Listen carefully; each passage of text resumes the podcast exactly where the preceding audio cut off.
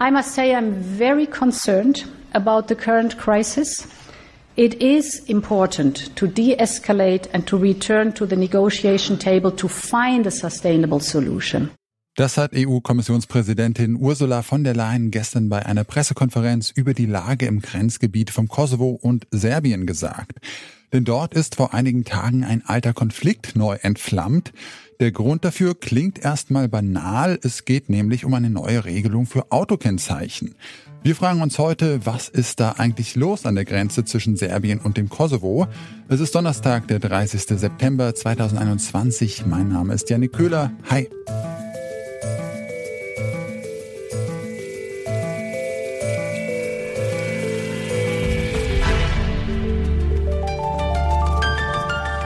Zurück zum Thema. Im Grenzgebiet von Kosovo und Serbien haben beide Länder Militär- und Polizeieinheiten positioniert. Auch die KFOR, die Kosovo-Truppe der NATO, ist vor Ort. Aber warum das alles? Erich Radfelder ist Auslandskorrespondent der Taz und Autor des Buches Kosovo Geschichte eines Konflikts. Er hat mir erklärt, worum es in dem aktuellen Streit überhaupt geht. Das ist eigentlich ein lächerlicher Streit. Kosovo hat eigene Nummernschilder, die werden aber in Serbien nicht anerkannt, seit der Unabhängigkeitserklärung 2008. So müssen die Kosovaren, wenn sie durch Serbien fahren, serbische Nummernschilder, provisorische über ihre Nummernschilder kleben, um dann durch Serbien fahren zu können.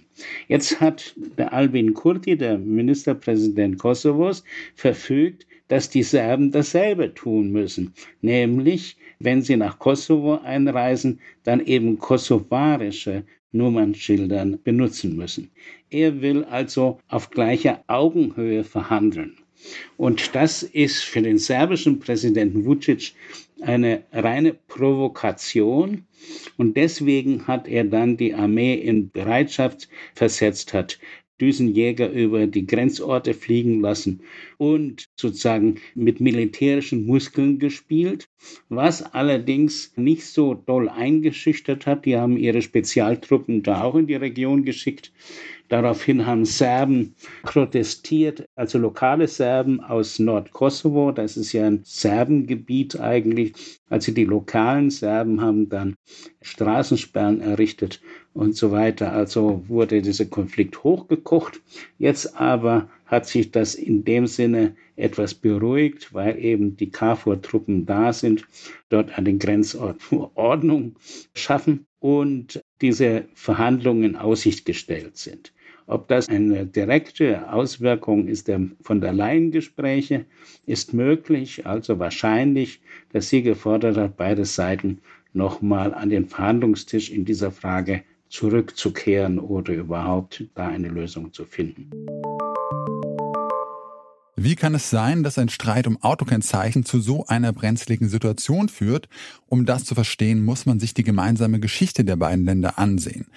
Der Politologe Florian Bieber forscht an der Universität Graz zur politischen Geschichte Südosteuropas und er hat mir erklärt, was eigentlich der zentrale Punkt des Streits ist. Ja, der zentrale Streitpunkt heute ist eigentlich jener, dass sich der Kosovo ja offiziell unabhängig ist seit 2008. Da gab es eine Erklärung. Aber Serbien hat diese Unabhängigkeitserklärung nie anerkannt, sondern besteht darauf, dass der Kosovo weiterhin Teil Serbiens ist. So ist es auch in der Verfassung verankert. Und keine relevante Partei in Serbien akzeptiert die Unabhängigkeit des Kosovo, weil eben der Kosovo im Unterschied zu den anderen Republiken Jugoslawiens ein Teil Serbiens war in jugoslawischen Zeiten. Und das ist eigentlich der Hauptkern des Konfliktes und es gibt eben da eine kleine serbische Minderheit, die ist etwa fünf Prozent der Bevölkerung im Kosovo, für die sich gerade Serbien besonders einsetzt und mit denen sie enge Beziehungen unterhält. Und dieser Nummernschildstreit heute, das ist quasi ein Symptom jetzt dieses längeren Konflikts. Ja, in erster Linie hat dieser Nummernschildstreit damit zu tun, dass seit etwa einem Jahrzehnt Serbien und Kosovo unter EU-Vermittlung versuchen, einen Dialog zu führen über eine Normalisierung der Beziehungen. Was das bedeuten soll, ist seit Anfang an etwas unklar. Die EU rechnet damit, dass eine Art Anerkennung des Kosovo durch Serbien passieren soll. Serbien sträubt sich dem noch. Und diese Nummernschildfrage ist eine von vielen, die in den letzten Jahren immer wieder diskutiert wurde. Und da hat also Kosovo jetzt erstmals versucht, sozusagen auf Gegenseitigkeit zu setzen, also sozusagen stärker auf Konfrontation, also nicht sozusagen die serbische Position zu akzeptieren. Und das hat Serbien nicht gepasst und deshalb kam es jetzt zu dieser Eskalation. Aber es ist Teil dieses längeren Dialoges, der seit einem Jahrzehnt vorangeht, aber nicht viele Ergebnisse geliefert hat bisher. Sie sagen, es hat jetzt noch nicht so viele Ergebnisse gegeben bei diesem Ansöhnungsprozess. Wie sehen Sie denn die Chancen, dass sich Serbien und Kosovo jetzt irgendwie einigen in Zukunft? Also würde das nur gehen, wenn Serbien die Unabhängigkeit des Kosovos anerkennt oder ist das eher utopisch? Also ich glaube, die Anerkennung ist nicht unbedingt die Voraussetzung, aber Serbien muss de facto sich mit der Unabhängigkeit arrangieren, denn Kosovo wird sicherlich nicht zu Serbien zurückkehren, das ist unvorstellbar und auch in Serbien selber glaubt da niemand mehr dran. Es ist eher etwas, was kein Politiker selber anerkennen will, weil das politisch gesehen quasi ein Selbstmord bedeuten würde oder so glauben es viele. Ähm, deshalb kann die serbische Regierung mit dem Status quo ganz gut leben und äh, innenpolitisch wird das auch immer wieder nationalistisch verkauft und auch entsprechend aufbereitet. Es ist aber so, dass Serbien könnte auch so eine Art de facto Anerkennung haben. Das heißt, man akzeptiert, dass Kosovo eigenständig ist, ohne jetzt diplomatische Beziehungen in vollem Rahmen aufzunehmen und ähnliches. Aber letztlich für die langfristige Entwicklung beider Staaten ist es natürlich sehr wichtig, dass es so eine Art Normalität gibt, wo dann auch beispielsweise Serbien und der Kosovo der Europäischen Union beitreten können oder auch Kosovo den Vereinten Nationen, denn da hapert's noch, weil eben viele Länder wie auch Russland und China den Kosovo nicht anerkennen und das hat sehr viel damit zu tun, dass Serbien die Unabhängigkeit bis heute nicht akzeptiert hat. Beide Regierungen lassen also die Muskeln spielen, aber wie sehen das die Menschen in Serbien und im Kosovo?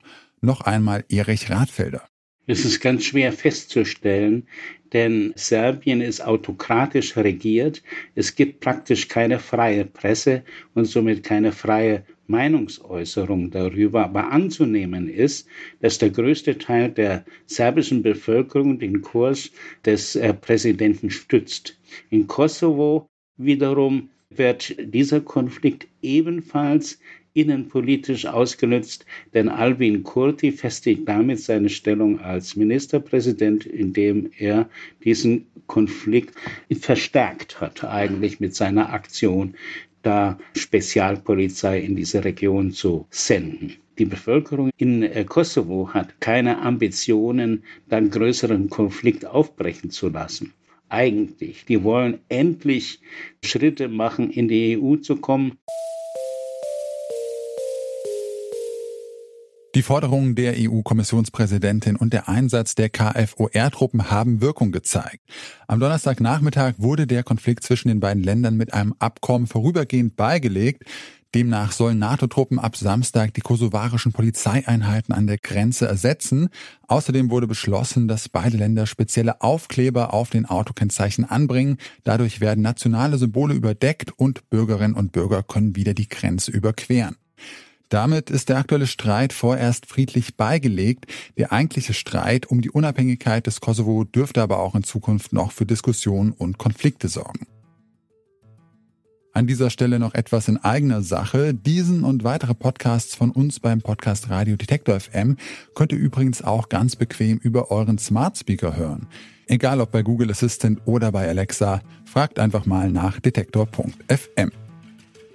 An dieser Folge zurück zum Thema haben mitgearbeitet Felicitas Kuhnt, Anna Loko, Claudia Peissig und Jonas Nikolik. Chefs vom Dienst waren Kai Rehmann und Toni Mese und mein Name ist Janik Köhler. Ich sag ciao und bis zum nächsten Mal. Zurück zum Thema vom Podcast Radio Detektor FM.